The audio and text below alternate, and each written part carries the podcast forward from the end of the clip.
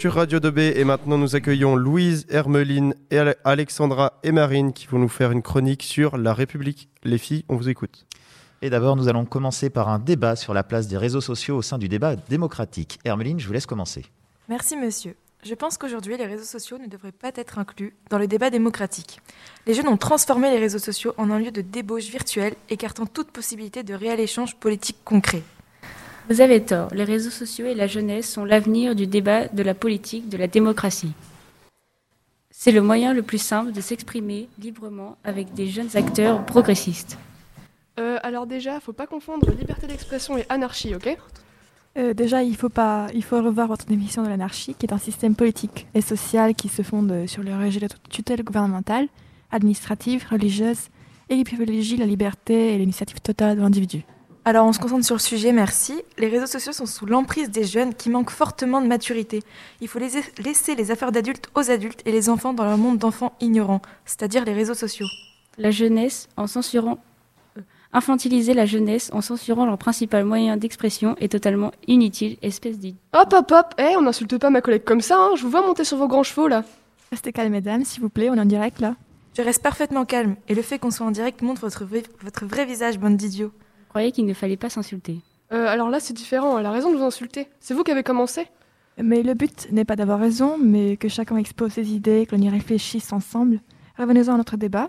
Je pense que les réseaux sociaux sont un excellent moyen euh, d'exprimer, de manifester ses opinions politiques. Les médias ont permis la démocratisation de l'information. Vous en avez pas marre de jouer les dictionnaires sur pad, vous? On a compris que vous, vous connaissiez vos définitions. Hein Personnellement, je pense que vous devriez rester avec vos réseaux sociaux, histoire de nous laisser gérer la démocratie entre grandes personnes. Carrément, on n'est pas là pour, pour, discuter avec des gens aveuglés par l'imbécilité. Très bien, très bien. Calmez-vous, mesdames. On va s'arrêter là pour aujourd'hui. Hein. Alors, on vous a montré un exemple de ce qu'il ne faut absolument pas faire pour un débat démocratique. Maintenant, on va vous définir ce qu'est un vrai débat démocratique et vous donner ses conditions et ses limites. Donc, qu'est-ce qu'un débat démocratique? Donc, un débat démocratique, ça désigne une discussion sur un sujet qui est ouvert aux citoyens et qui permet d'exprimer différents avis. C'est l'un des piliers de la démocratie, puisqu'il donne possibilité aux citoyens de discuter, de remettre en question et de critiquer des sujets politiques divers. Il est important de savoir qu'il permet également d'avancer sur les préoccupations contemporaines. Donc maintenant les conditions du débat démocratique. On va refaire un petit point d'histoire avec la démocratisation de l'information. Donc la liberté d'expression, c'est un outil de résistance au pouvoir qui a été proclamé avec la Déclaration des droits de l'homme en 1789.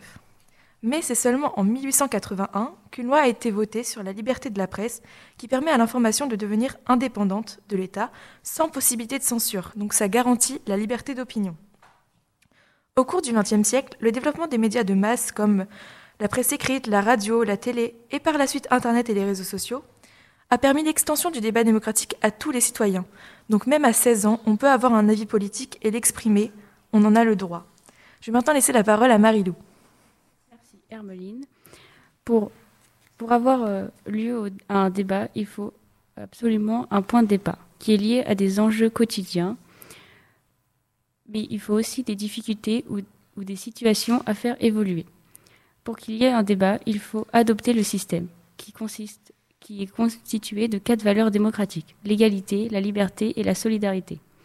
Dans ce système, il y a le référentiel, qui est la légitimité au débat démocratique qui permet un rapport de force qui a pour but de faire gagner le débat.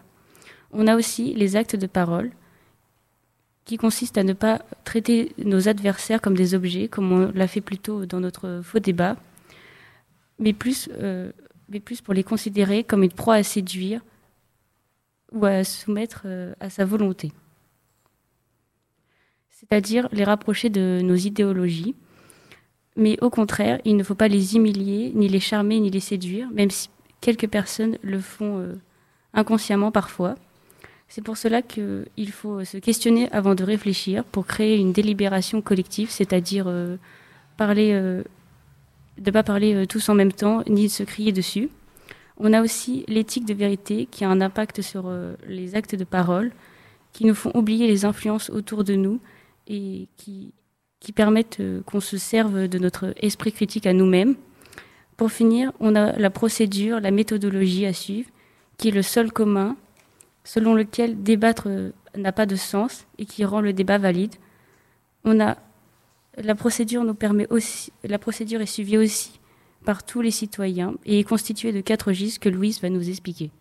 Merci Marilou. Donc euh, je vais vous présenter les quatre registres qui constituent ce fameux sol commun. Le premier c'est le registre narratif, euh, qui est constitué du vécu, des émotions, euh, de l'expérience de, chaque personne participant au débat. C'est un registre qui est vraiment très sincère et qui permet de poser collectivement des questions pour créer l'hypothèse à débattre. C'est à ce moment-là qu'on comprend vraiment le problème à résoudre. Donc euh, nous, on a bien vu que dans notre exemple, on était sincère, mais voire un peu trop sincère euh, à s'insulter. C'est exactement ce qu'il ne faut pas faire. Le second registre, euh, c'est le registre scientifique. Donc là, on va s'appuyer sur beaucoup de faits et le contexte. Donc après un moment de sincérité, c'est important de se poser des, des, questions sur des données objectives, matérielles, économiques et sociales, donc des chiffres et des dates. Euh, on se demande aussi si le problème à résoudre, il a une échelle mondiale ou locale, et les différents acteurs euh, qui sont concernés par ce problème. Donc à ce moment-là, normalement, vous commencez à avoir euh, des solutions pour régler votre problème, qui règle votre débat. Donc le troisième registre, c'est le registre politique, qui concerne tous les choix éthiques et politiques du coup qu'on va prendre pour régler notre, débat. On s'interroge sur les difficultés et les contraintes qu'on va rencontrer. On met les résolutions qu'on a trouvées à l'épreuve des quatre valeurs que Marie-Lou nous a données tout à l'heure. Donc je vous le rappelle, c'est euh, l'autonomie, l'égalité, la liberté et la solidarité. Et aussi et surtout, on voit si les, résolutions sont justes pour tout le monde. Donc euh, dans notre débat tout à l'heure, on a bien vu que c'était vraiment pas notre intérêt premier de voir si toutes les réponses allaient à tout le monde ou pas. Et enfin, le dernier registre à vérifier, c'est le rapport aux règles et aux lois, c'est le registre juridique. Donc c'est à ce moment-là qu'on s'interroge euh, sur les obligations légales qu'on doit respecter pour régler notre problème, si nos résolutions, elles relèvent du droit national ou international, et si la loi, c'est une aide ou une contrainte pour notre solution. Donc euh, en gros, j'espère que vous l'aurez compris, on n'a vraiment rien respecté euh, dans notre débat entre Alexandra qui faisait la mademoiselle je sais tout et Hermeline et moi qui étions vraiment euh, agressives. Donc à ce moment-là, normalement, vous avez toutes les conditions euh, pour euh, réaliser un bon débat. Malheureusement, il y a quand même des limites. Donc on a vu que les réseaux sociaux et les médias de masse avaient permis la démocratisation de l'information, donc du débat. Mais c'est aussi du coup les deux principales limites que rencontre le débat démocratique parce que les médias de masse euh, peuvent être utilisés pour manipuler et influencer une population, comme on a vu euh, pendant la pandémie mondiale. Euh, Donald Trump qui disait à la télé qu'il fallait s'injecter du jet hydroalcoolique dans les veines pour se soigner. Donc il y a quand même des gens qui ont fini à l'hôpital pour ça. Et les réseaux sociaux, c'est accessible à tous, à beaucoup trop de monde. Donc c'est trop facile, voire trop tentant de mettre des informations erronées, voire totalement fausses dessus. Donc, et aussi, en autre limite, il faut absolument respecter le système de valeurs et l'éthique de vérité. Euh, Alexandra va vous l'expliquer plus en détail. En effet, si le système de valeurs et l'éthique de vérité ne sont pas respectés, le débat devient très vite inutile. Euh, puisqu'un rapport de force euh, très violent peut être instauré, comme nous l'avons vu avec les filles qui s'insultaient. Et donc, dans ces situations-là, le but du débat ne devient plus de rechercher collectivement la meilleure solution ou l'analyse de la situation, mais plutôt de mettre l'autre en difficulté et de se mettre soi en scène favorablement.